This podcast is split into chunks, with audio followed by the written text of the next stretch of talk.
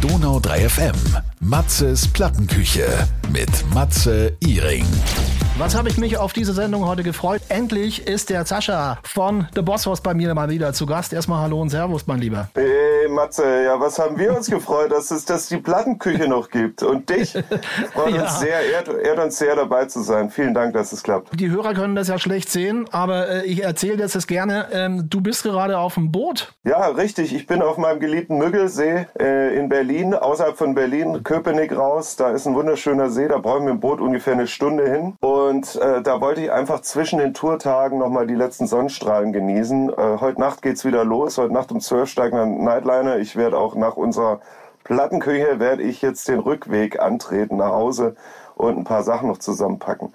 Man sieht's nicht, ich weiß, aber ich nehme ja hier parallel auf mit dem iPad, äh, was ich sage und vielleicht hört man den frischen warmen Wind etwas pfeifen hier im Hintergrund. Das aktuelle Album heißt natürlich immer noch Electric Horseman. Im ja. Frühjahr ist es erschienen, das neunte. Und seit 15. September sind die Jungs, die Cowboys, auf Tour mit der Electric Horseman Tour gestartet in Wien. Wien ist ja für ja. euch immer ein sehr dankbares Pflaster. Ihr wart ja auch beim Donauinselfest in diesem Jahr, ne? Richtig, ja, das hat mal wieder geklappt. Donauinselfest ist natürlich ein sensationelles Festival, riesengroß. Wir hatten Bombenwetter, es war ein toller Erfolg. Und äh, kurz danach, jetzt, du sagst es richtig, haben wir letztes Wochenende in Wien im Gasometer unsere Tour eröffnet. Endlich wieder unsere erste Hallentour seit 2019. Mensch, das wurde mal wieder Zeit. Wie muss man sich das vorstellen? Es hat sich ja wahrscheinlich auch von der Instrumentierung, von der Musik, es ist alles ein bisschen miteinander vermischt, was geändert, ne? Ja, also ich meine, wir haben das oft, äh, der Titel allein assoziiert natürlich, dass es irgendwie elektronisch sein soll. Mhm. Wir, wir empfinden es eigentlich gar nicht so. Ähm, wir wollen damit nur auf die Elektrizität, auf die Power hinweisen. Ne? Also E-Gitarren und so. Natürlich sind, du hast schon recht, ein paar elektronische Elemente dabei. dabei. Da läuft mal ein Beat mit und da kommt mal ein Synthi. Aber äh, ganz ehrlich ist es jetzt das Rad nicht neu erfunden, sondern wie wir finden die Fortsetzung von unseren letzten zwei Alben, wo wir ja auch schon über den Tellerrand geguckt haben hier und da und hier mal ein E-Piano oder hier mal ein Synthi oder hier mal ein Beat schon in der Vergangenheit haben laufen lassen. Ähm, deswegen würden wir das Album nicht als elektronisches Album bezeichnen, sondern wir haben hier und da unseren unseren alten Weg ähm, über den Tellerrand mäßig ein bisschen mit Elektronik verfeinert, würde ich mal sagen. Live ist es natürlich weniger dabei. Wir haben keine Playbacks laufen, wir spielen alles live. Wir sind ja zehn Leute auf der Bühne mit Bläsersatz und so weiter. Da ist es dann ähm, ein bisschen rockiger und die Songs funktionieren auch in der gewohnten Manier in unserem Live-Setup. Wenn man das mal so alles ein bisschen setzen lässt, wenn man das so mal so wieder so ein bisschen Revue passieren lässt, wie würdest du dieses Album beschreiben? Neu ist natürlich, wir hatten noch nie so viel Zeit für ein Album, wegen der Zwangspause in der Pandemie.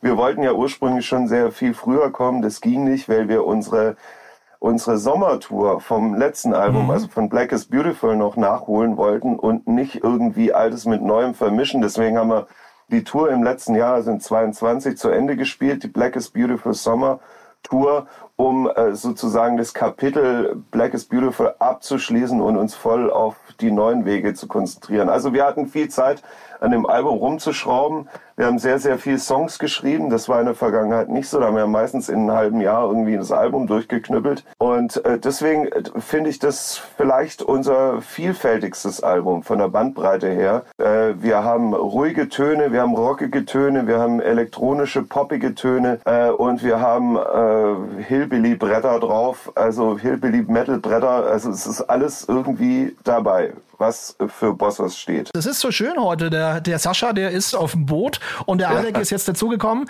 Alec, was treibst du gerade? Ich sitze zu Hause und äh, komme gerade zurück von der Kita. Meine Tochter ist ähm, zweieinhalb und wurde gerade eingewöhnt. Und wie das so ist, wenn äh, wir nicht auf Tour sind, sind wir zu Hause und ähm, rocken das Familienalltagsleben. Der nächste Song aus eurem aktuellen Album heißt Country Girl. Ähm, Sex, Drugs, Rock'n'Roll, wie es noch vielleicht vor 20 Jahren war, in Anführungszeichen. Man ist ein paar Tage älter geworden. Feiert ihr noch nach dem Konzert anständig? Ach, Na klar. Ja, doch, doch.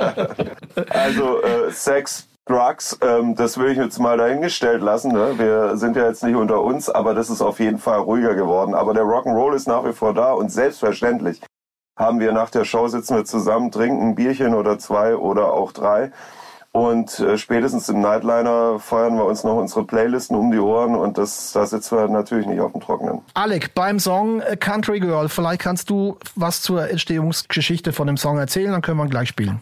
Alle Songs, die wir haben, sind ja durch einen langen, langen Reifen, äh, Reifeprozess gegangen. Wir hatten ja sehr viel Zeit für dieses Album, habt ihr vielleicht schon besprochen. Ähm, ja. ja.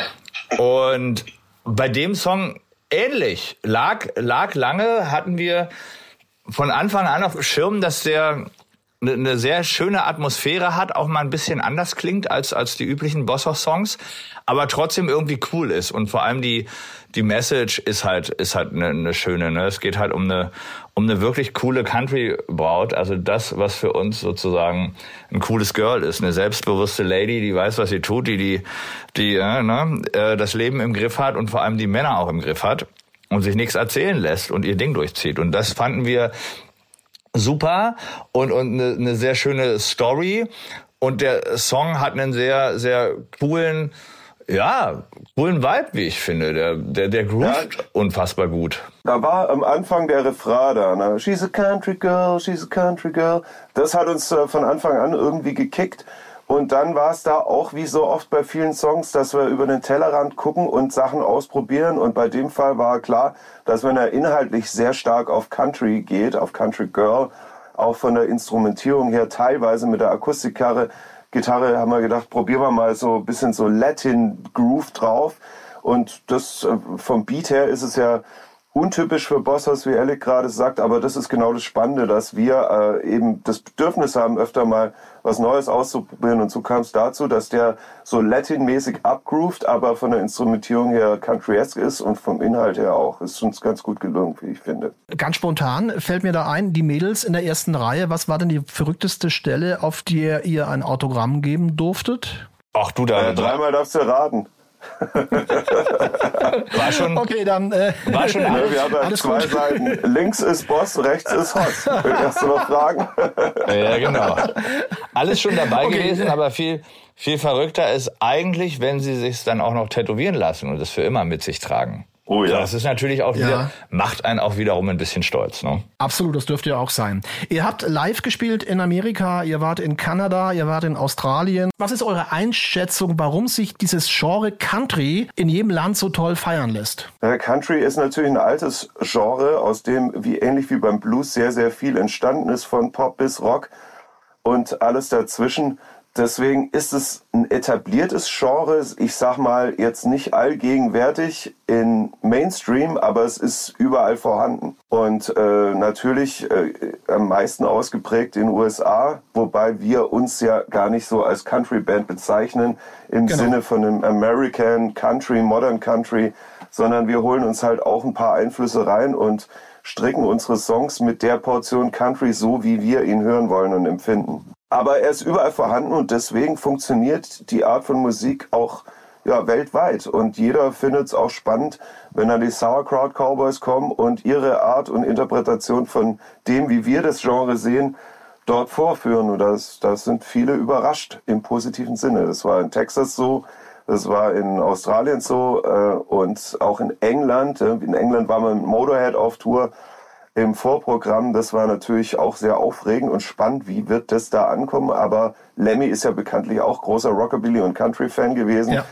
Und ja. die Fans wussten das und haben uns dementsprechend abgefeiert. Eine Frage, die natürlich sein muss, ist auch die Geschichte mit eurem Song You mit Ilse de Lange. Da gab es ein ja. tolles Video dazu mit Uwe Ochsenknecht. In der heutigen Zeit, also ja, Videos, sind die noch aus eurer Sicht wichtig? Ja, wichtig schon, aber nicht mehr so wichtig, wie sie es mal vielleicht waren. Ne?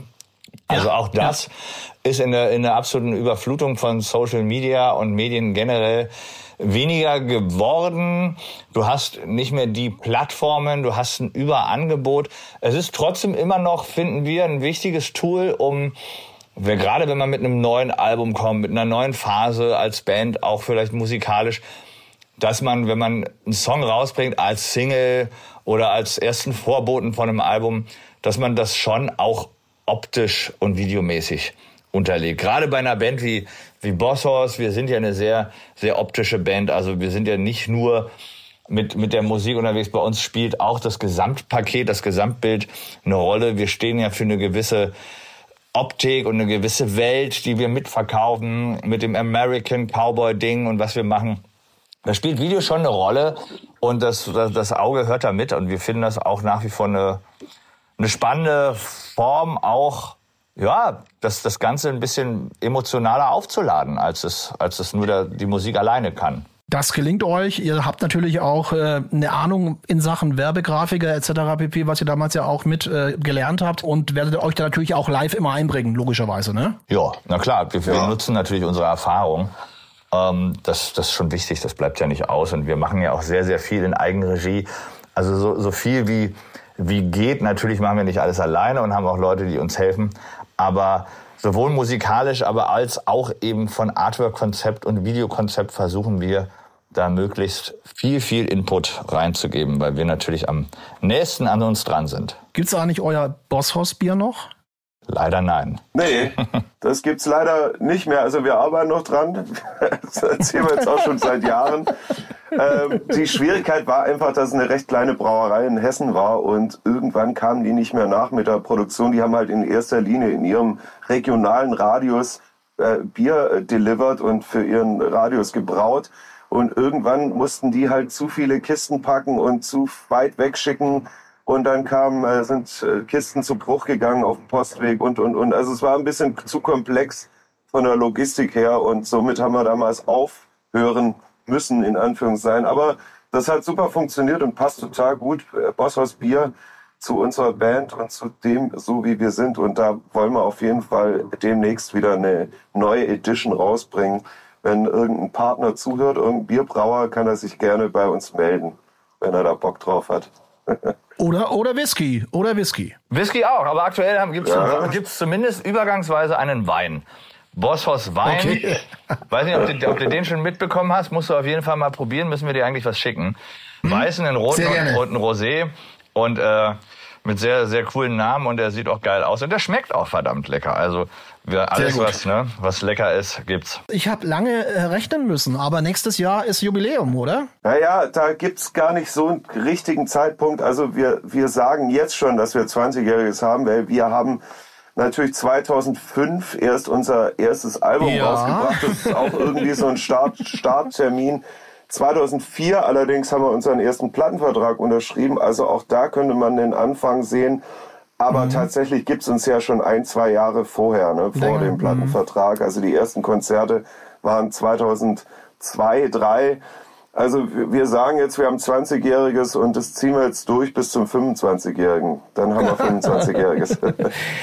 Ja, es ist ja erstmal die Tour, die, die erfolgreich zu Ende gebracht wird. Ist man dann schon wieder so ein bisschen auf Songsuche und Findung für was Neues? ja, das bleibt nicht aus. Das ist also nach der Tour ist vor der Tour und äh, das gleiche Ja. gilt fürs Album. Also wir sind da schon ständig. Musik ist ja unsere Leidenschaft. Da kann man nicht einfach einen Schalter umdrehen, wenn das Album draußen ist und nichts mehr diesbezüglich äh, denken oder äh, kreieren.